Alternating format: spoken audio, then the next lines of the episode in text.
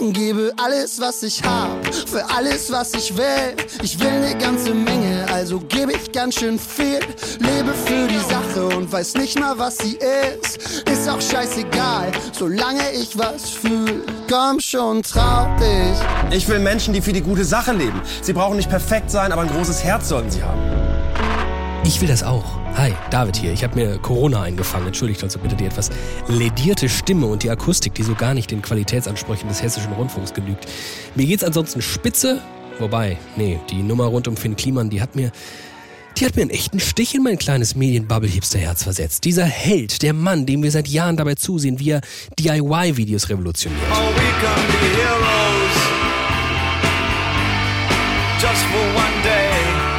Wir erfüllen Franzi heute mal einen kleinen Traum und bauen hier ein Terrassendach hin. Wie er das Influencer-Game revolutioniert. Wir sind wieder da. Zehn Tage sind Frankreich, drei sind wir hingefahren, drei sind wir zurückgefahren. Und jetzt werden wir auswandern. Wie er den Musikmarkt komplett durchspielt und irgendwie, ja, auch neu erfindet. Und wenn der Morgen beginnt,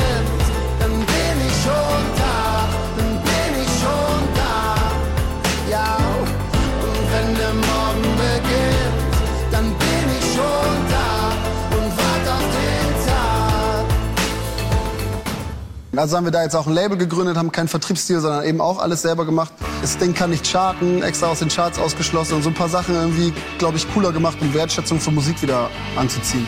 Und na klar, auch einfach so Europas größter Maskenhersteller wird. Auf der Website gibt es Staffelpreise, also bis zu 2000 Masken für unter 50 Cent inklusive Mehrwertsteuer. Die ist wiederverwendbar in Europa produziert und am Ende von uns subventioniert. Dieser komplette Übermensch ist eingepackt in den Dödel von nebenan, der das Ganze scheinbar immer so im Vorbeigehen macht. Denn eigentlich hat er ja eine gut laufende Webdesign-Agentur. Aber er ist angetreten, um die Welt besser zu machen. Und er macht es. Or maybe not. Leider gab es im Mai 2020 für Finn und Tom auch, wie sag ich's, ein paar Challenges. Lieferprobleme in Asien. Oh oh, oh oh. Erklär das mal. Wo haben wir ihn hier? Erklär das mal deinem Großkunden About You, dem großen Modekonzern. Weil der hatte ja keine asiatischen Masken bestellt, sondern wartet auf faire Masken aus Europa. Das ZDF-Magazin Royal will Finn Kliman des Betrugs überführt haben. Manche seiner Masken seien in Bangladesch und nicht in Europa hergestellt worden. Fehlerhafte Chargen habe er, großspurig inszeniert, an Flüchtlingslager gespendet. Finn will einige Betrugsvorwürfe demnächst aus dem Weg räumen, gibt aber zu. Ich habe in der Hektik zwischen all den Informationen einfach meinen Wertekompass aus den Augen verloren und möchte mich für die intransparente Kommunikation entschuldigen. Tja, Entschuldigung nicht angenommen, lieber Finn. Du bist doch der, der die letzten Jahre immer nur alles richtig gemacht hat. Der selbst wenn er Dinge falsch macht, einfach super sympathisch und eben dödelig alles richtig macht. Ich habe nie Geld. Also ich privat habe sowieso nie Geld. Ich arbeite mit viel Geld. Mensch, Finny, ey, das ist jetzt kacke gelaufen. Aber vielleicht, ganz vielleicht, können wir aus der Sache etwas Gutes mitnehmen. Denn vermutlich bist nicht nur du schuld an der Misere. Ziemlich sicher sind wir es alle genauso. Ah, ich stoß mit dir an, ich stoß mit dir an, auf dich und dein Untergang. Wir haben Finn Kliman zum Helden gemacht und das war der Fehler. Wir sollten aufhören, aus irgendwem Helden zu machen. Denn turns out, das tut uns allen nicht gut. Zu glauben, dass irgendjemand diesen Ansprüchen gerecht werden kann, schadet am Ende jedem Einzelnen von uns. Und zwar richtig. Darum geht's heute. Helden müssen weg. Ich bin David Alf. Und das ist Studiokomplex. So, der Plan für diese Folge, wir canceln Helden. Eine richtig leichte Aufgabe haben wir uns da nicht gestellt, denn seien wir mal ehrlich, natürlich lieben wir alle Helden. 6 Uhr, aufstehen, Badezimmer. So, Duschenhelden. Mit der Familie frühstücken. Kinder sind Helden. Trotzdem ab in die Schule. Dann Supermarkt. Nanu, wer ist das? Ein Held. Nichts kann ihn aufhalten. Seine Mission: frisches Obst und Gemüse. Hä? Der Penny-frische Held. Ach, der. Und schon ist Zeit fürs Mittagessen. Online bestellt mit Lieferheld. Boah, wenn's sein muss. Und jetzt einfach chillen auf der Couch. Unsere Couch war die Front. Und unsere Geduld war unsere Waffe. Was zum Teufel? So wurden wir zu Helden. Damals. In diesem Corona-Winter 2020. Und er ist vorbei, ihr nervt. Ich gehe lieber heldenfrei spazieren und grüße einen Typ, der völlig unheroisch Müll einsammelt. Ich bin Deutschlands erster hauptamtlicher und stinknormaler Superheld.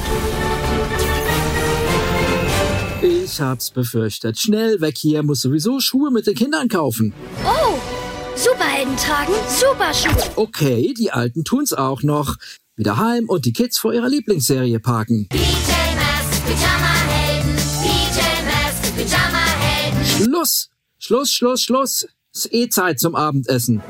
Lieferheld. Raus! Mach ich selber. Ich bin der Brotschmierheld. Der bescheuertste Held der Welt. Oder kann das jemand toppen? Ich erinnere mich, dass bei Aldi vor einigen Jahren eine Kuchenglasur als Held des Alltags beworben wurde. Da wird es dann wirklich nur noch absurd. Absurd, aber auch irgendwie nicht absurd. So gut wie der Heldenmythos bei uns eben verfängt.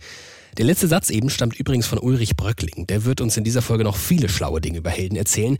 Und hier muss ich mal einen kurzen Disclaimer einbauen. Ja, eigentlich gendere ich und eigentlich würde ich das auch beim Wort Heldin machen. Aber ausnahmsweise gibt es Gründe fürs generische Maskulinum, die sogar mir einleuchten. Welche das sind, auch das äh, erfahren wir noch. Die Frage Held oder Heldin ist aber der perfekte Übergang, denn natürlich wird es mal Zeit, mit genau so jemandem zu sprechen. Und hier endet das generische Maskulinum, denn das hier ist eine Frau. Das ist Mia Morgan, die ist äh, Musikerin. Vielleicht bin ich unzufrieden. Vielleicht bin ich depressiv. Vielleicht bin ich Jennifer Check. Vielleicht bin ich verliebt. Also ich würde mich jetzt, keine Ahnung, nicht als, als Heldin bezeichnen, aber ich habe so die Erfahrung gemacht, dass mir öfter mal hauptsächlich jüngere Mädchen schreiben, dass sie sich ein Beispiel an mir nehmen und dass sie das, was ich mache, toll finden und da auch vielleicht ein bisschen zu mir aufschauen oder zumindest, dass es sie inspiriert. Popstars haben ja so ein besonderes Helden losgezogen. Ohne erstmal was Übermenschliches zu vollbringen, machen sie erstmal nur ihren Job und werden dennoch auf so ein Podest gestellt und sind Projektionsfläche für Inspiration, andere schauen zu ihnen auf. Wie geht man damit um? Das geht für mich oftmals erstmal natürlich mit Dankbarkeit einher und ich nehme das an und bin auch sehr glücklich darüber. Aber auf der anderen Seite geht da natürlich auch mal so ein bisschen Druck mit, weil ich eben gerade was so Themen wie Feminismus anbelangt oder so, wenn ich da als eine Spokesperson auserkoren werde oder als jemand auserkoren würde, die, die was zu sagen hat oder auf die man hört, dann fühle ich mich mit der Aufgabe manchmal ein bisschen überfordert, weil ich weiß, dass zum Beispiel mein Feminismus kein perfekter sein kann, weil es immer der Feminismus von einer weißen, privilegierten Frau in einem gesunden Körper ist. Und äh, das schließt ja schon total viele Erfahrungen aus, die eben Frauen in zum Beispiel anderen gesellschaftlichen Strukturen machen, die Frauen mit einer Behinderung oder mit einer Krankheit machen, die Frauen machen, die nochmal einen anderen Körpertyp haben als ich oder explizit eben auch Women of Color für die kann ich ja alle nicht reden. Deswegen ist mir das oft unangenehm, wenn Leute mich da irgendwie auf so ein Podest stellen, wo ich dann auch sagen muss, ja, ich gebe mir auch Mühe und ich tue, was ich kann. Aber ich habe dann eben große Angst, dass es mir nicht verziehen wird, wenn ich mal einen Fehler mache. Und ich glaube, dass viele Leute, die in so eine Position von einer Heldin oder einem Held gestellt werden, große Angst haben, dass sie irgendwann einen Fehler machen und dann bei ihren Fans oder bei ihren ja, Bewunderern und Bewunderinnen in Ungnade fallen könnten. Womit wir wieder beim Anfang wären. Wir haben Erwartungen an unsere Helden, die niemand erfüllen kann. Und mehr noch, die spüren das. Die spüren das und haben panische Angst davor, irgendwas falsch zu machen. Denn wenn der Held am Ende seiner Reise eins nicht mehr ist, dann fehlbar. Und das erlebt ja nun auch Finn Kliman gerade. Und zwar wirklich eins zu eins das, was Mia gerade beschrieben hat. Er machte vermutlich einen Fehler. Leider hatten Finn und Tom aber immer wieder Pech. Challenges. Bangladesch, da ist was schiefgelaufen. Ja, denn die ersten 100.000 Masken aus Bangladesch waren wie der erste Pfannkuchen. Die waren leider scheiße, unbrauchbar und viel zu schlechte Qualität, um die zu verkaufen. Darum haben Finn und Tom diese ersten 100.000 fehlerhaften Masken vom Hersteller geschenkt bekommen. Aber es ist trotzdem Mist, weil die hatten ja jetzt irgendwie 100.000 unbrauchbare Masken herumliegen. Es ist super nervig, weil es ist echt teuer, diesen ganzen Müll zu entsorgen. Was, was macht man denn da jetzt? Ilbruck und Kliman sind zwei Unternehmer, die sich gesellschaftlich verantwortlich fühlen.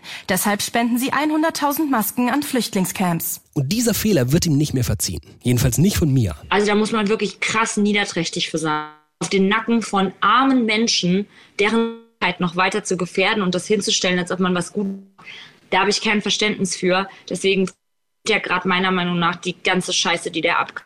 Ich habe da absolut kein, kein Mitleid mit, weil da muss ich ein, ein abgefuckter Mensch für sein. So. Ja, da ist ja Feuer in der Bude. Die Gemüter sind erhitzt, irgendwie verständlich und wir springen mal mitten rein. Also ich wäre gerne gegenüber Finn Kliman insofern so fair wie nur möglich und so sachlich wie nur möglich. Das ist Friedemann Karik. Und würde an der Stelle einmal darauf hinweisen, dass sein mögliches Vergehen, was durch diese Recherche aufgezeigt wurde, ja nur einen sehr kleinen, wenn auch sehr wichtigen und moralisch besonders sensiblen Bereich seines Schaffens betrifft. So, er hat ja nicht seine gesamte Identität auf einen Betrug gebaut. Er hat, was seine Musik angeht, soweit man weiß, nicht betrogen, sich nicht mit fremden Federn geschmückt. Er hat, was, was, seine, was seine Videos, seine ganze Instagram-Präsenz, all diese, dieser Heimwerkerkram, dieser große Jungshumor, alles das bleibt ja stabil. Er hat ja nur in Anführungszeichen bezüglich eines bestimmten Projektes oder zwei bestimmter Projekte nicht ganz sauber gearbeitet oder betrogen oder gelogen. Gleichwohl reichen diese einzelnen Felder eines möglichen Betruges, völlig richtig, sehe ich auch so, um die ganze Figur ins Wanken zu bringen. Tun wir eigentlich irgendwem, tun wir uns und tun wir Menschen wie Finn Kliman irgendetwas Gutes, sie überhaupt zu solchen Helden zu machen? Denn dass er einer wurde, das steht so gefühlt so ein bisschen außer Frage. Da hört mein Mitleid ehrlich gesagt mit Finn Kliman, sowohl der Figur als auch der Privatperson auf, weil er natürlich durch eine fast schon hyperaktive Produktivität medialer Art, durch das ständige Produzieren von Content, das ständige Aussenden und die totale Transparenz seines Lebens genau daran gearbeitet hat. Das muss man ihm unterstellen, dass das sein Ziel war, auch dieser Held zu werden. Und ich finde daran auch überhaupt nichts Verwerfliches. Natürlich gibt es Menschen, die sind einfach dafür gemacht. Und ich glaube, das trifft bei Finn Kliman und vielen anderen auch zu. Und so ist er ganz auf eigenes Bestreben zu einem Held von einem tieferen gesellschaftlichen Narrativ geworden, an was wir alle glauben wollen. Das ist das der Selbstverwirklichung. Gewissermaßen eine Internet-Kreativ-Heimwerker-Version von vom Tellerwäscher zum Millionär. Das ist natürlich eine Geschichte, die dockt an an ganz alte narrative Muster, die wir seit der griechischen Antike kennen. Es ist ein sehr individualistisches Narrativ. Er kann es nur sozusagen aus seiner Kraft, mit seinem Mut und seinem Tatendrang schaffen. Er hat dazu natürlich einige Gefährten oder Sidekicks, wie man sie heute nennen würde, die ihm helfen dabei. Er hat das Scheitern, das immer inhärent ist in seinen Projekten, als großen Antagonismus und er gewinnt am Ende. Am Ende gewinnt er, weil er im Mindesten über sich lachen kann. Und damit ist, glaube ich, er eigentlich ein sehr idealtypischer Held unseres Zeitalters. Finn Kliman, der idealtypische Held unserer Zeit. Aber so fühlte sich zumindest gerade an, ein vorerst gefallener idealtypischer Held. Und schuld daran ist einerseits Finn Kliman selbst, aber, und das war ja schon unsere Ausgangsvermutung, eben auch wir. Ja, Helden, Heldinnen gibt es nur, wenn über sie erzählt wird oder Bilder, Filme über sie produziert werden. Insofern gibt es Heldenmacher, Heldenmacherinnen, aber es gibt natürlich auch die, die genau diese Geschichten rezipieren, die sie suchen, die Hunger nach ihnen haben. Es gibt keine Helden, wenn niemand sie bewundert, niemand an sie glaubt. Und insofern machen wir, das Publikum, die Helden eben auch ganz wesentlich mit, produzieren sie mit. Da ist er wieder, Ulrich Bröckling. Er forscht seit zehn Jahren an der Uni Freiburg im Rahmen eines Sonderforschungsbereichs zum Thema Helden. Einige von euch können sich vielleicht sogar an ihn erinnern. Er war hier schon mal zu Gast in unserer Empowerment-Folge. Er sagt jedenfalls, wir, das Publikum, machen Menschen erst zu Helden und wir sind diejenigen, die ihnen dieses fragwürdige Attribut dann auch wieder entziehen können. Ja, auch das, den Helden, die Heldin vom Thron zu stürzen, ist ja etwas, was Bedürfnisse befriedigt, was Unterhaltungswert hat, was ja Lust machen kann. Und insofern ist es das Risiko einer Person, die aufs Podest gestellt wird, dass sie auch wieder von diesem Podest gestürzt wird. Und hier beginnt das Ganze ja so richtig spannend zu werden. Denn es scheint ja so, als sei die ganze Erzählung von Helden vor allem eins. Gut gemachte Unterhaltung. Wir laben uns an der Story Finn Kliman. Wir feiern ihn für seine Videos, für seine Musik, sein unternehmerisches Geschick. Und feiern uns, dass wir als bekennende Moralisten schon lange wussten, dass Profit und Gemeinnutz ja eigentlich nie Hand in Hand gehen können. Unsere Rolle scheint mir mindestens so fragwürdig wie die der gefallenen Helden. Aber ist es wirklich so einfach? Wäre ja auch irgendwie mh, schade.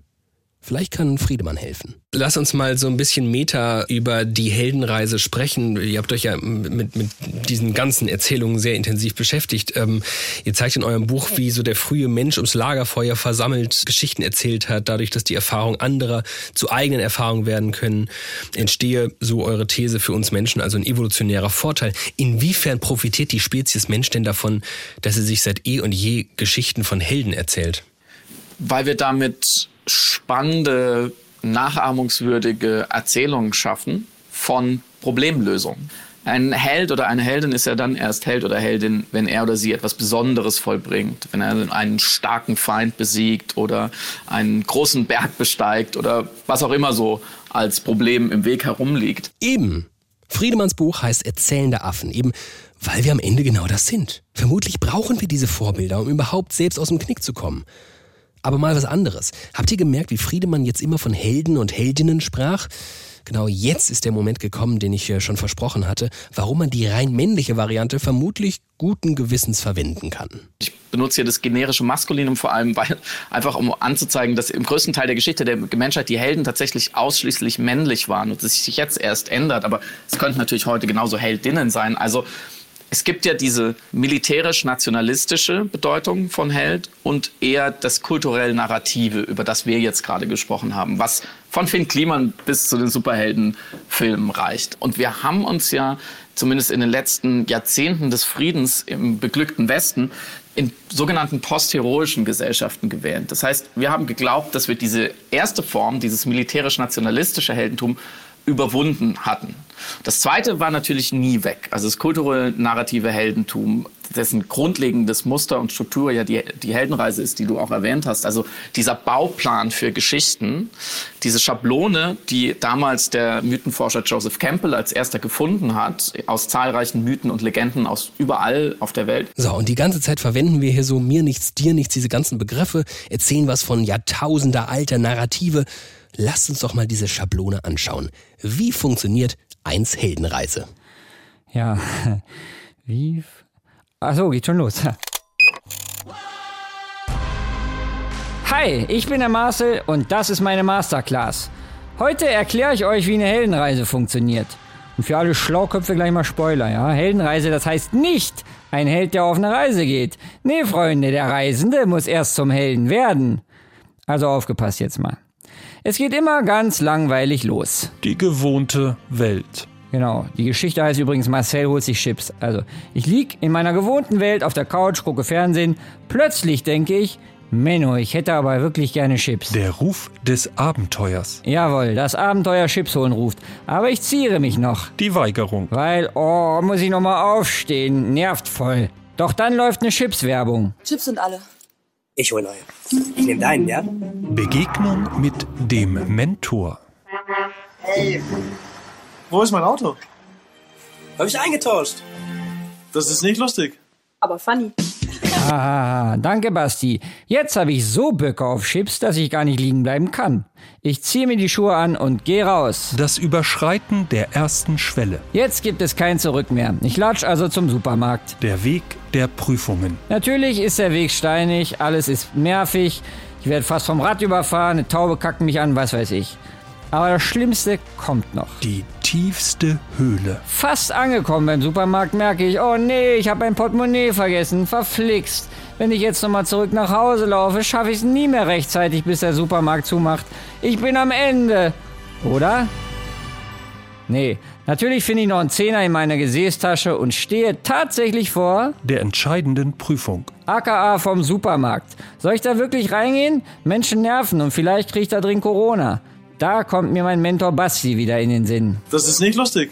Aber funny. Boah, ja, Chips sind einfach zu geil. Ich hol sie mir. Belohnung. Gehe nach Hause und freue mich. Rückweg. Angekommen, mache ich es mir gemütlich. Wandel des Selbst. Ach, mit Chips Fernsehen ist doch viel schöner als ohne. Und was habe ich für ein Glück? Meine Lieblingsserie fängt wegen Zeitumstellung heute eine Stunde später an. Alles richtig gemacht. Ende der Reise. So ist es. Ja, und das, Freunde, ist die Schablone für die Heldenreise.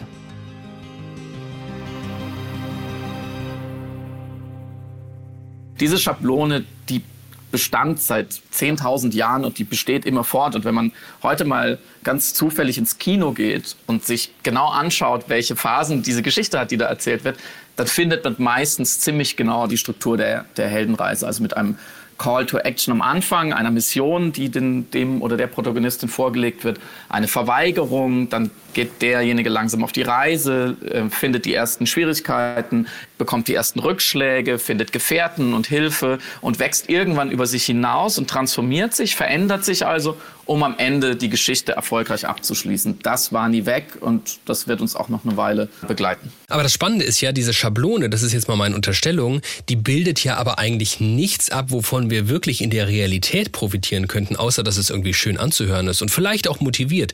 Aber die Realität müsste doch eigentlich sein, wir als Kollektiv müssten gemeinsam über demokratische Prozesse hinweg, über einen langen Atem hinweg gemeinschaftlich für eine Problemlösung sorgen und nur so kann sie funktionieren. Unsere Realität zeigt uns jeden Tag aufs Neue, dass ich allein den Klimawandel nicht beenden kann. Das schaffen nur wir alle, heißt es immer. Also ist vielleicht die Heldenreise nicht die geeignete Geschichte, um uns zu motivieren, um uns irgendwie voranzubringen? Da hast du exakt die eine große Problematik unserer gegenwärtigen Narrative angesprochen. Ihre Muster passen nicht so richtig zur Realität, der wir heute ins Auge sehen. Oder man könnte sogar sagen, sie sind schuld daran, an den Problemen, die wir heute sehen. Du hast es schon angesprochen, die meisten unserer Probleme heute müssen im Kollektiv gelöst werden und die Heldenreise ist per se immer eher individualistisch angelegt. So, da haben wir nämlich den Salat. Nicht nur lernen wir jetzt Performhelden angesichts der Realität nicht mehr hinreichend, die Tatsache, dass wir stets auf Helden hoffen, die das alles schon irgendwie lösen, bringt uns erst in die Misere, nämlich nicht gemeinschaftlich zu agieren. Dieser individualistische Blick bringt aber noch weitere Probleme mit sich. Ulrich Bröckling ist daher auch kein Riesenfan des Heldenmythos. Die Frage ist, was verändert sich, wenn ich die Geschichte so erzähle? Wenn ich eine Geschichte als Helden- oder Heldinnengeschichte erzählen will, muss ich nicht nur etwas über die Person erzählen, die dann im Mittelpunkt steht, der Held oder die Heldin, sondern ich muss unendlich viel weglassen. Ich muss die vielen anderen weglassen, die auch beteiligt sind. Ich muss die Institutionen weglassen. Ich muss die Geschichte, die Vorgeschichte weglassen, dass niemand ist vom Punkt Null sozusagen ein Held, sondern da gibt es immer Dinge, die die Erziehung, die Sozialisation, die dem vorausgegangen sind. Und zweitens, das sehe ich fast als größeres Problem. Nochmal Friedemann Karik. Gibt es, wie gesagt, in der Heldenreise eigentlich immer dieses Momentum, dass der Held, die Heldin gerufen wird ins Abenteuer und verweigert und wartet, bis es nicht mehr anders geht, bis die Problematik zu groß wird oder bis ein geschätzter, geliebter Mensch Schaden nimmt oder bis das Problem zu ihm kommt.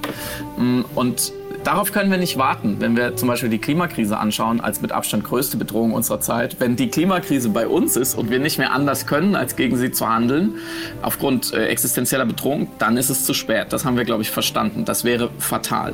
Und da müssen wir lernen, dass wir die Probleme unserer Zeit anders als in den Heldengeschichten proaktiv angehen, bevor es zu spät ist. Okay, okay, okay. Ich habe äh, den Ruf vernommen. Jetzt geht's proaktiv auf in den Kampf. Ich, der kleine Covid-geplagte David gegen den übermächtigen, nicht tot zu kriegenden, ewig geliebten Goliath, den Volkssport Heldenverehrung. Bam. Und was soll ich sagen? Wie es sich für eine epische Schlacht gehört, schickt der Feind seine tollkühnsten Kämpfer.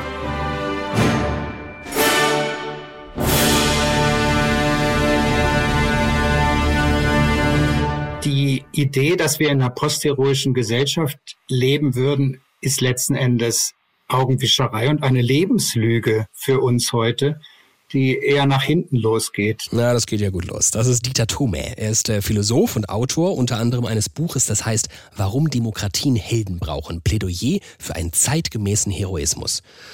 Na, denn man toe. Es gibt natürlich äh, Laufensituationen, in denen Menschen als Individuen gefordert sind, für irgendwas einzustehen in einer heiklen Situation und äh, die eigene Komfortzone zu verlassen.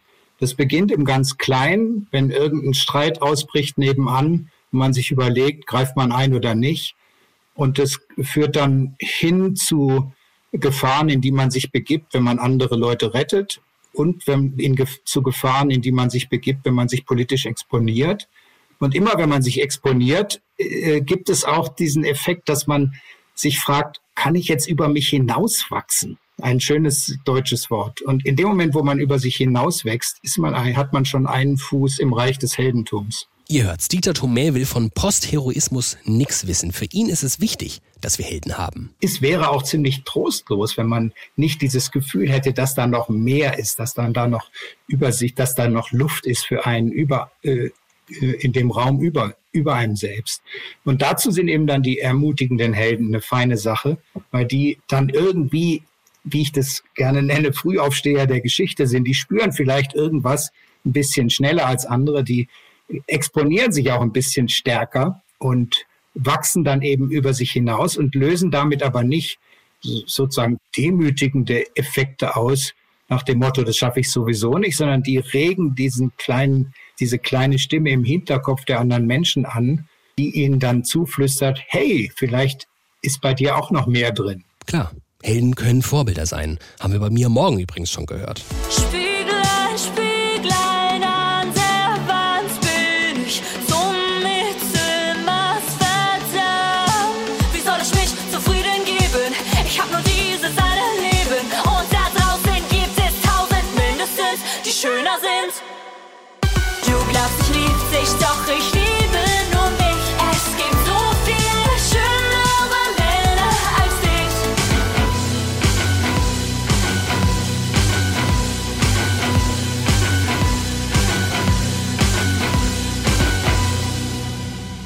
Aber kommen wir nicht auch ohne aus? Also ohne Helden? Können wir Vorbilder nicht einfach Vorbilder sein lassen? Weil, ja, wahrscheinlich, die brauchen wir, würde ich sagen. Auf jeden Fall. Vor allem zu Beginn unseres Lebens, in der Kindheit, in der Jugend. Natürlich brauchen Kinder Vorbilder und Heldengeschichten sind faszinierende Vorbilder für viele Kinder.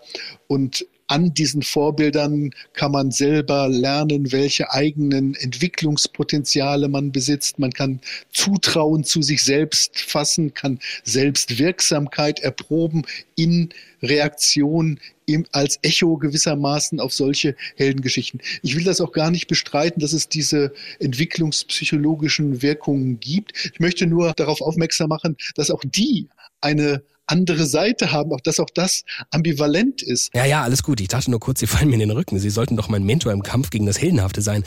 Wo waren wir stehen geblieben? Also ich möchte darauf aufmerksam machen, dass diese Heldengeschichten auch in der pädagogischen äh, Arbeit ambivalent sind. Der Blick zum Helden geht immer nach oben. Man schaut auf zu den Heldenfiguren. Man schaut ganz körperlich auf, aber man schaut auch in symbolischen Sinne auf. Das Weltbild, das mit Heldengeschichten vermittelt wird, ist immer ein vertikales Weltbild und das steht zumindest in einem gewissen Spannungsverhältnis, um es mal vorsichtig auszudrücken, zu einer demokratischen Kultur, die doch auf Gleichheit, auf Egalität, auf Augenhöhe, äh, auf Kommunikation auf Augenhöhe ausgerichtet ist. Genau, Augenhöhe, die haben wir nicht bei Helden. Heldenmythen passen schwer in unsere Zeit, in, in unsere Welt, in sowas wie Demokratie, weil, jo, Demokratie ist komplex.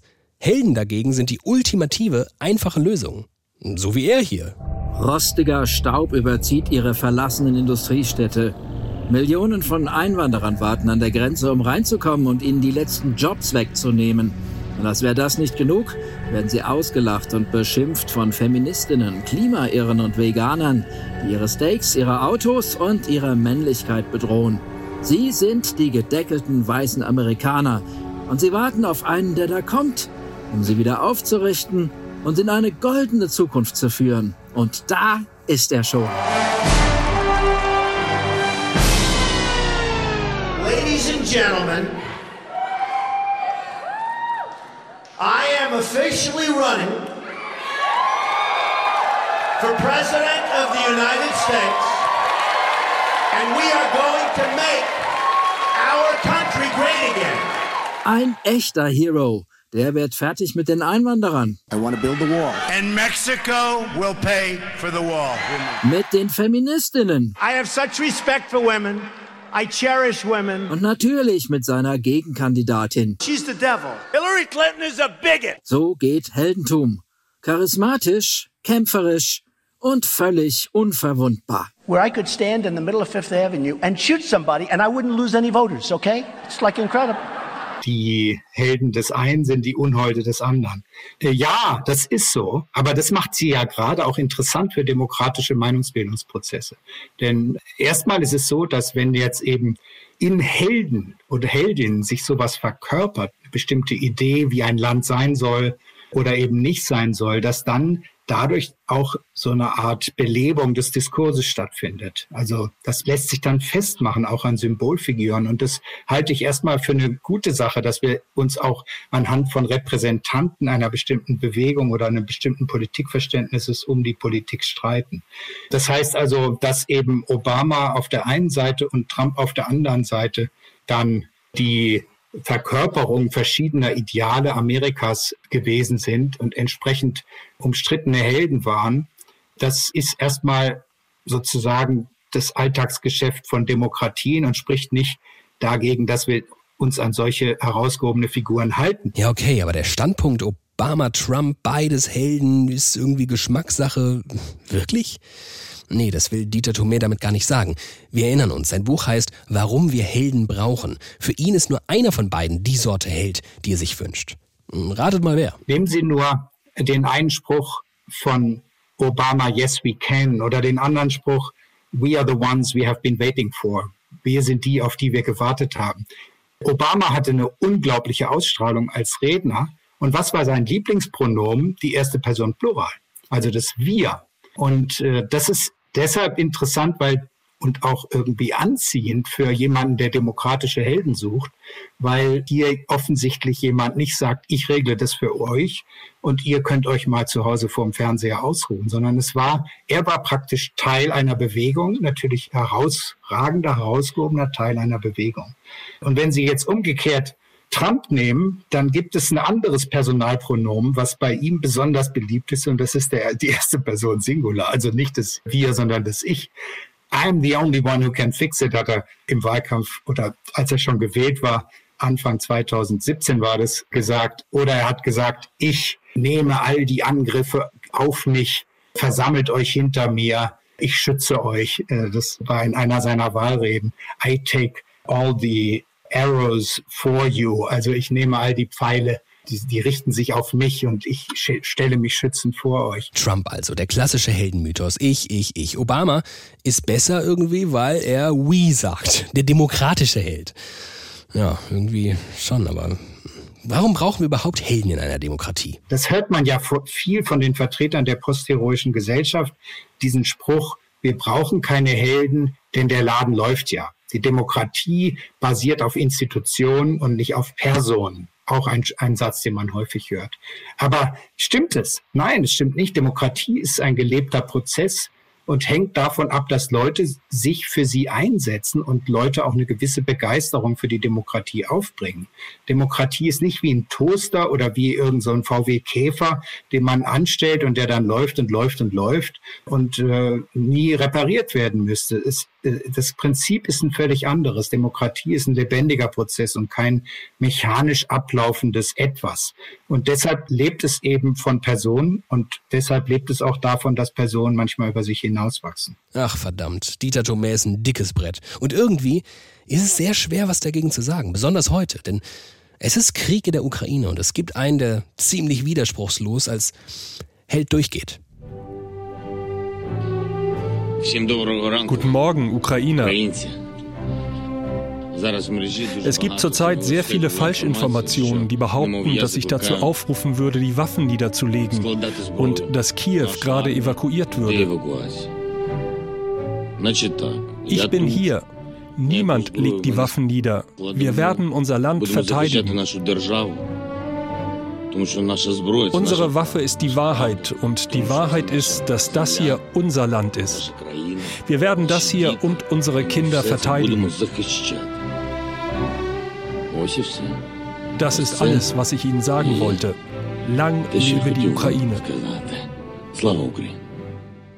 Volodymyr Zelensky macht seinen Job offensichtlich gut. Sogar Friedemann Karik, der, das wissen wir inzwischen, kein richtiger Fan von Heroisierung ist, muss zugeben. Die Realität aber zwingt uns, glaube ich, in den letzten Wochen und Monaten anders eben über Heldengeschichten und Heldentum nachzudenken, wenn wir in den Ukraine-Krieg schauen, wo ja ein ehemaliger Schauspieler namens Volodymyr Zelensky jetzt Präsident ist, nachdem er ja in einer eigenen Comedy-Serie die Heldenreise eines Normalo-Lehrers zum ukrainischen Präsidenten durchspielte. Das ist ja an sich schon eine irgendwie hochinteressante Narrativik, die sich da abbildet. Und jetzt arbeitet er zusammen mit seinem Team, was er ja vornehmlich eben auch aus der Medien- und Fernsehbranche rekrutiert hat, ganz bewusst an einer eigenen ukrainischen Heldenerzählung und auch an einem eigenen ukrainischen Heroismus. Die richtig oldschool daherkommt, oder? Der sieht auf den ersten Moment oldschool aus, weil er natürlich auf tapferer militärischer Verteidigung eines demokratischen Staatsgebietes und ihrer Souveränität gegen eine faschistische Übermacht fußt. Ja, das ist ja eigentlich, äh, das kennen wir ja leider aus den letzten 100 Jahren nur zu gut.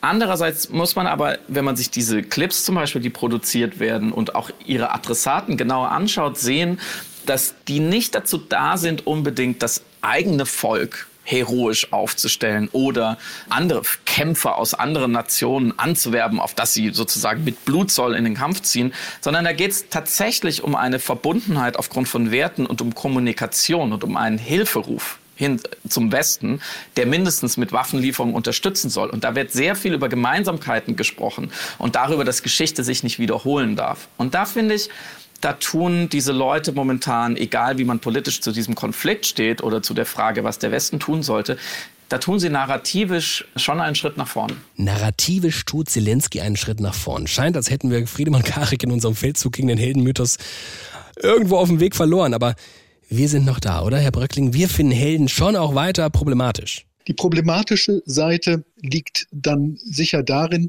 dass letztlich jetzt mal aus der Perspektive der Ukrainerinnen und Ukrainer gesprochen auch in dieser Engführung auf die Person des Präsidenten eine große Gefahr liegt. Wäre er nicht da oder würde er scheitern, wäre die Wahrscheinlichkeit, dass auch der militärische und zivile Widerstand deutlich schwächer würden, sehr groß. Man macht sich damit auch abhängig von diesen Personen. So nämlich. Zelensky mag einer von diesen guten Helden sein, an denen Dieter Thomeyer unbedingt festhalten will. Einer wie Obama.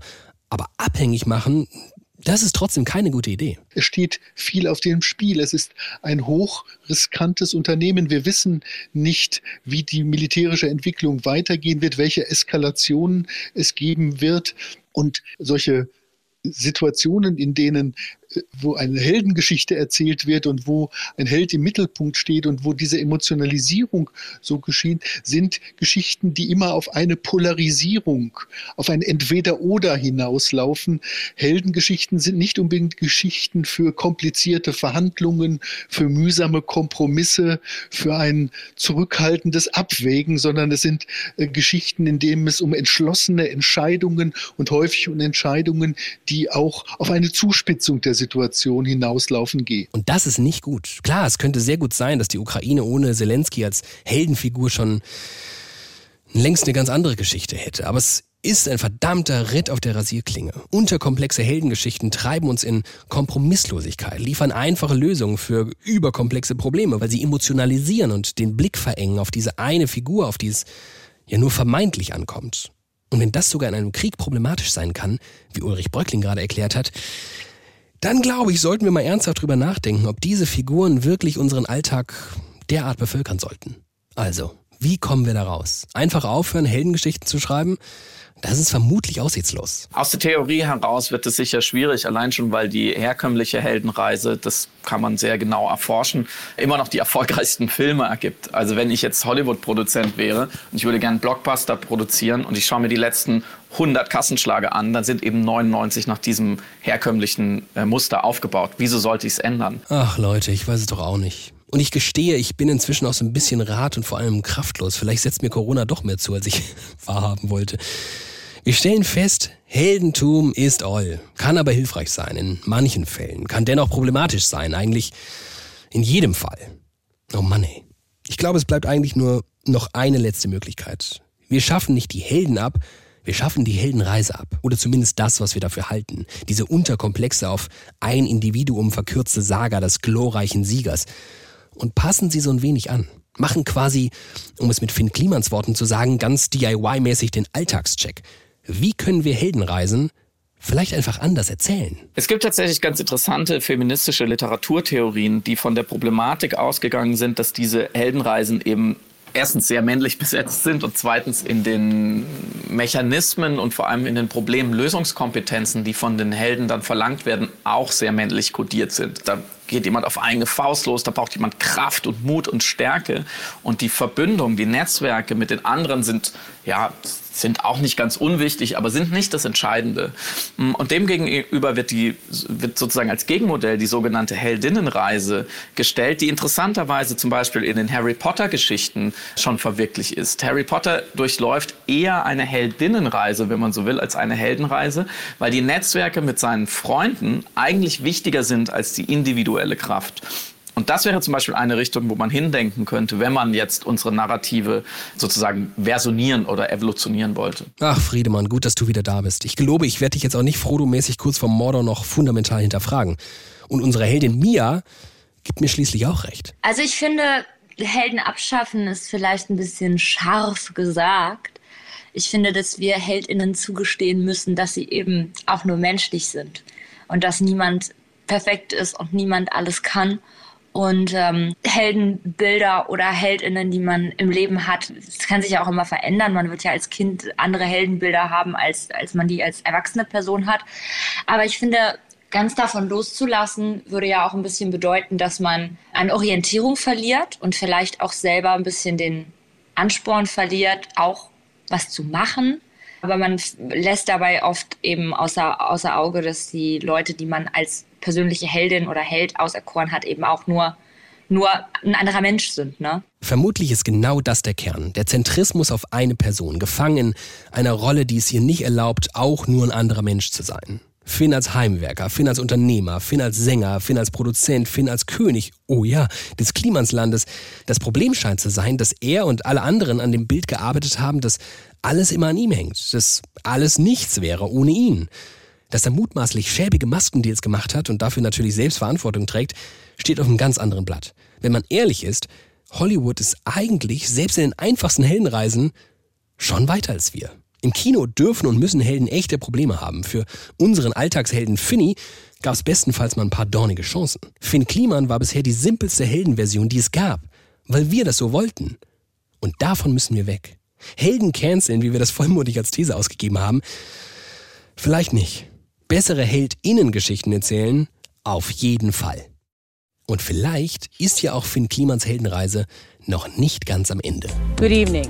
I'm Oprah Winfrey, bringing you a world exclusive interview with the most elusive superstar in the history of music. Finn Kliman! For nearly a quarter of a century, he has been an innovator of music, of dance, of videos, even fashion. And nothing he does is anything short of spectacular. Tonight, his silence is broken.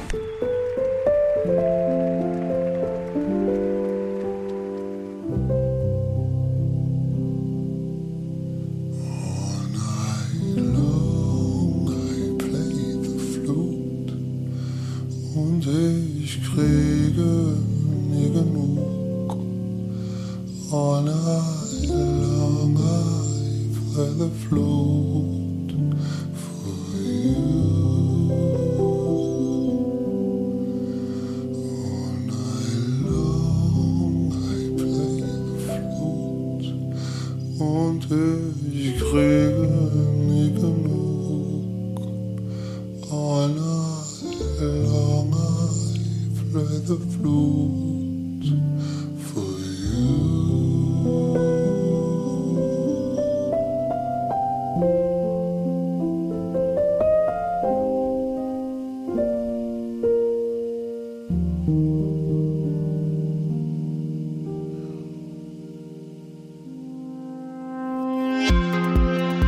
war Studio Komplex für diese Woche. Uns gibt es natürlich auf jeder Podcast-Plattform, die ihr euch so vorstellen könnt, sogar bei Twitter und Instagram. Habt ihr Themenideen oder Wünsche, dann schreibt uns eine DM oder Mail. studiokomplex.hr.de ist die Adresse. Und wenn euch das Ganze hier gefällt, dann erzählt anderen davon. Diese Woche in der Redaktion waren Rainer Dachselt, Tamara Maschalkowski, Agatha Pietschik, Alf Menzer und Rick Oppermann. Unser Artwork haben wir Brigitte Siebrecht und Felix Leichum zu verdanken. Und dass das hier alles wieder obwohl ich das Ganze im Schlafzimmer aufgenommen habe, relativ gut klingt, Tim Grube. Studio Komplex ist ein Produkt des Hessischen Rundfunks. Ich bin David Alf. Bis zum nächsten Mal.